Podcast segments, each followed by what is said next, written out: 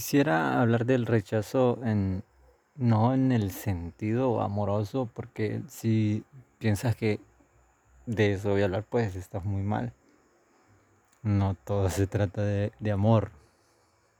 Y para los que ya atravesaron esta etapa en la vida en donde se morían por, por ser rechazados en un, qué sé yo, amor platónico, en una relación de noviazgo, qué sé yo me van a entender a la perfección porque el rechazo no se enfrasca en esa área solamente, sino que abarca muchas áreas de la vida familiares, este, sociales, también laborales incluso.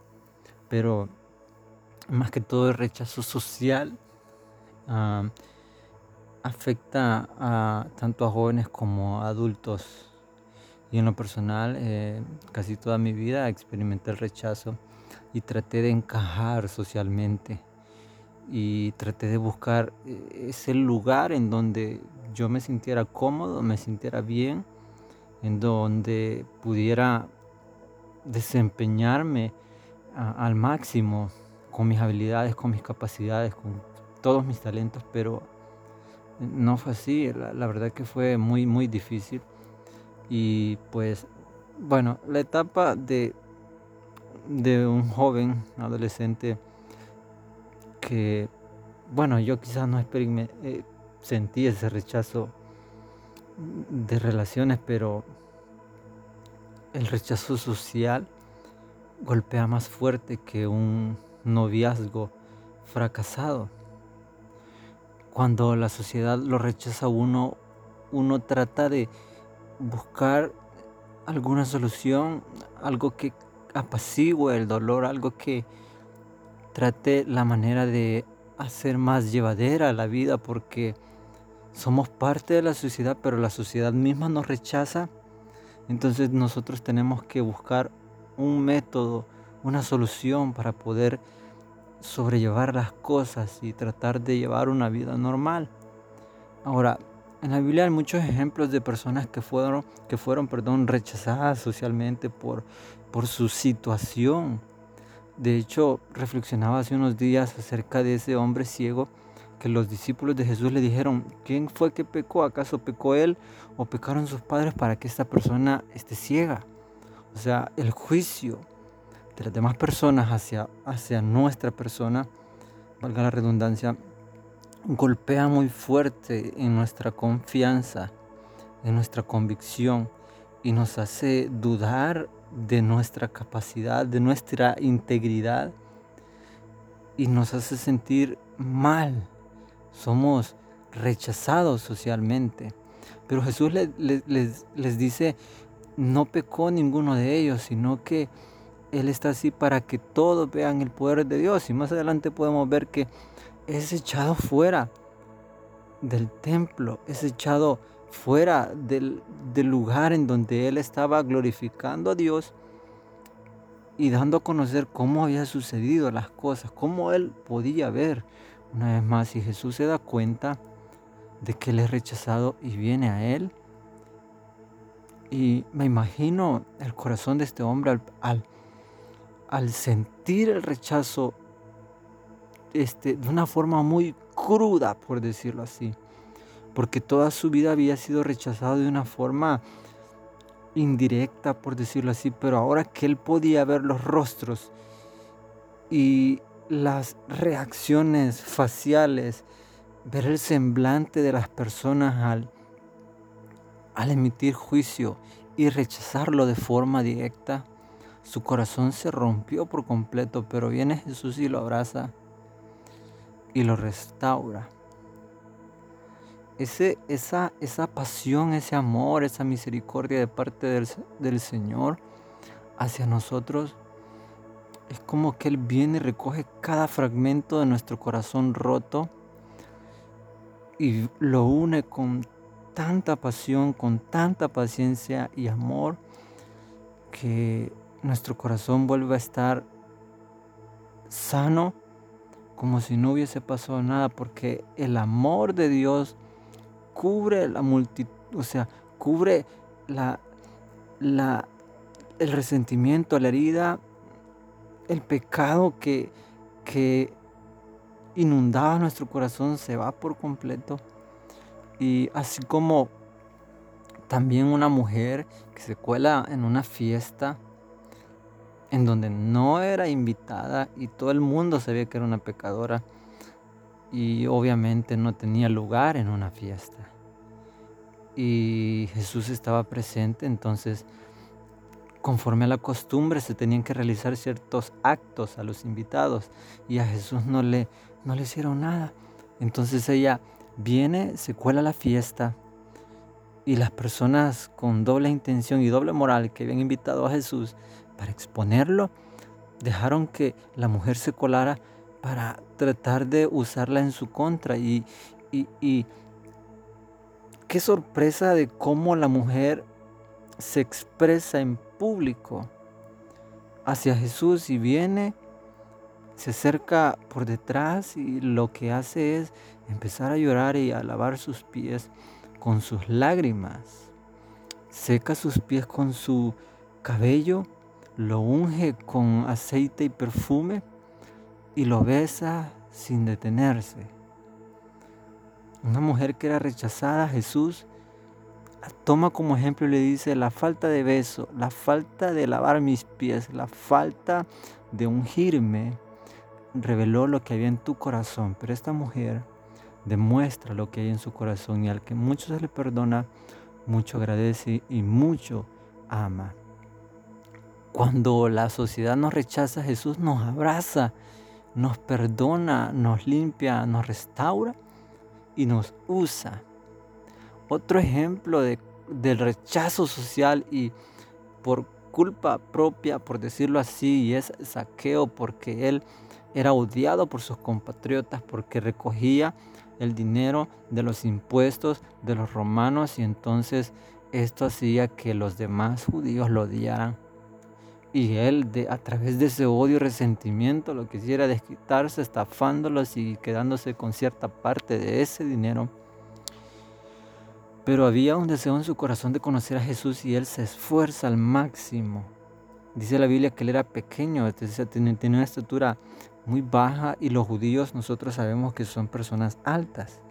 Pero este saqueo era pequeño y la multitud era tan grande que él no se podía ni colar. Entonces él viene y se adelanta a querer ver, para poder ver a Jesús. Él sabía que iba a pasar por cierto lugar, entonces él viene, se, sube a un árbol de sicomoro, si no mal recuerdo, y, la textura de la, de la, corteza de este árbol es como, como rústica y a él no le interesó rasgar o dañar sus vestidos que eran muy costosos obviamente pero no le interesaba porque de todas formas era dinero que había gastado, que había venido de las personas a las que había estafado. Y quería ver a Jesús.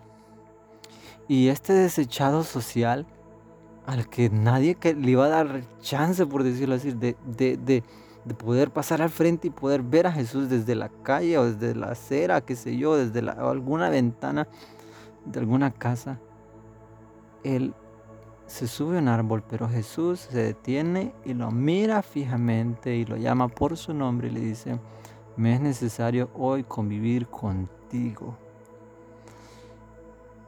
Y el hombre que era desechado socialmente, Jesús lo llama por su nombre y le dice que quiere compartir un momento con él. Después de esto, este hombre es transformado. ¿Cuántas ¿Cuántas veces nosotros hemos emitido juicio a una persona por su situación? ¿Cuántas veces hemos emitido juicio por envidia? ¿Cuántas veces hemos sido egoístas al decir, bueno, esta persona a mí no me va a ayudar en mi crecimiento espiritual ni en ninguna área de mi vida, no me va a ayudar, entonces no es digna de que forme de mi círculo de amistades? En lugar de nosotros ser fuente de bendición para esa persona y hacer que esta persona crezca en las áreas que nosotros necesitamos crecer, pero nosotros hemos avanzado y necesitamos también ayudar. A veces somos muy egoístas y rechazamos y, queremos mantener un estatus en donde las demás personas nos vean y nos miren como lo que queremos nosotros que nos miren, como espirituales, como personas que tienen un ministerio, que, que, que se desempeñan bien y que son fieles y esto y lo otro, qué sé yo, pero a Jesús no le interesa el estado de cada persona sino que le, interesa restaurar a esa persona para hacerla una persona que dé frutos, que sea de bendición. Porque de lo vil y menospreciado del mundo, el Señor lo toma y lo hace algo útil para dar gloria a su nombre. A veces nosotros nos preocupamos por cosas tan sencillas como el rechazo amoroso, y otro tipo de rechazos que ni vienen al caso. Pero Jesús viene y nos muestra su amor, nos muestra su misericordia, nos restaura, nos levanta y nos usa. En lo personal yo experimenté el rechazo toda mi vida, toda mi vida, hasta que pude ver, hasta que pude ver a Jesús con sus brazos abiertos. Me transformó en algo que yo ni por cerca pensaba que podía llegar a ser. Ni no me, y no me jacto de lo que soy, sino que yo entiendo bien dónde estoy y de dónde me sacó el Señor. Estaba hundido en, los pecados, en el pecado, en los vicios, en una vida desordenada. Y mi nombre estaba por el suelo. Ya nadie, ya nadie creía en mí.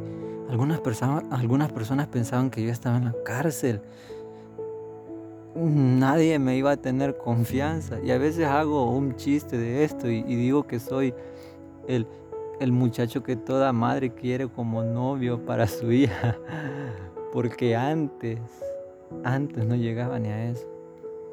Porque mi nombre estaba por el suelo y Jesús viene y me escoge, me restaura, limpia mi nombre y ahora tengo la oportunidad de dar honra a su nombre, de glorificar su nombre, de servirle.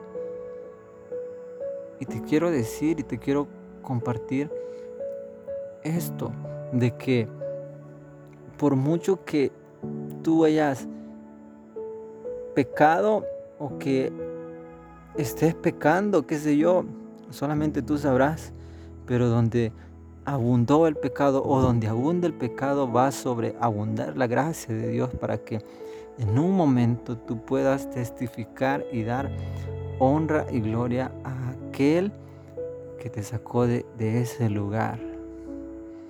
Probablemente te sientas rechazado por tus amigos, tu familia, tu iglesia, por la gente de, del lugar en donde trabajas, en donde estudias qué sé yo, pero a veces nos preocupamos por cosas tan sencillas que no tienen sentido cuando nosotros debemos buscar la aprobación de nuestro Señor Jesús. Así que te animo a que puedas entender eso, de que la aprobación que necesitas primeramente es la de Dios, es la de, de aquel que no le interesó cargar con todo el pecado y la maldición que a nosotros nos correspondía y crucificarlas. Dar su vida por nosotros, pasar esa vergüenza por nosotros, ser rechazados socialmente en lugar de nosotros. Porque los, los fariseos lo rechazaban, los judíos lo rechazaban, las personas de aquel tiempo lo rechazaban. Algunos en la actualidad lo rechazan pero Él sufrió todo eso por amor a nosotros. Así que reflexiona en eso, de cómo el Señor experimentó también el rechazo, pero como desechados sociales que fuimos en un tiempo y quizás tal vez lo seamos hoy por cierto grupo de personas que no le agradan lo que nosotros decimos, aunque sea la verdad, pero el Señor fue rechazado también por sus enseñanzas, por lo que él predicaba, que era lo que Dios le mandó hacer. y lo que Dios nos manda a hacer nosotros ahora, predicar su palabra y, vamos a ser rechazados, claro, pero Dios nos ha llamado a servirles.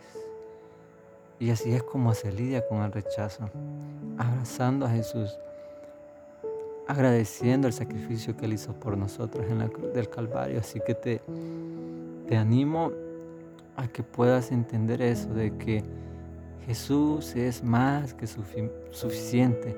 Jesús es, lo es, lo es todo. Jesús es la respuesta a todas esas noches llenas de lágrimas y sufrimiento por el rechazo que hemos estado experimentando durante un largo tiempo. Así que te bendigo en el nombre de Jesús y deseo que puedas encontrar paz, reposo y restauración en los brazos de aquel que te amó desde antes de la fundación del mundo.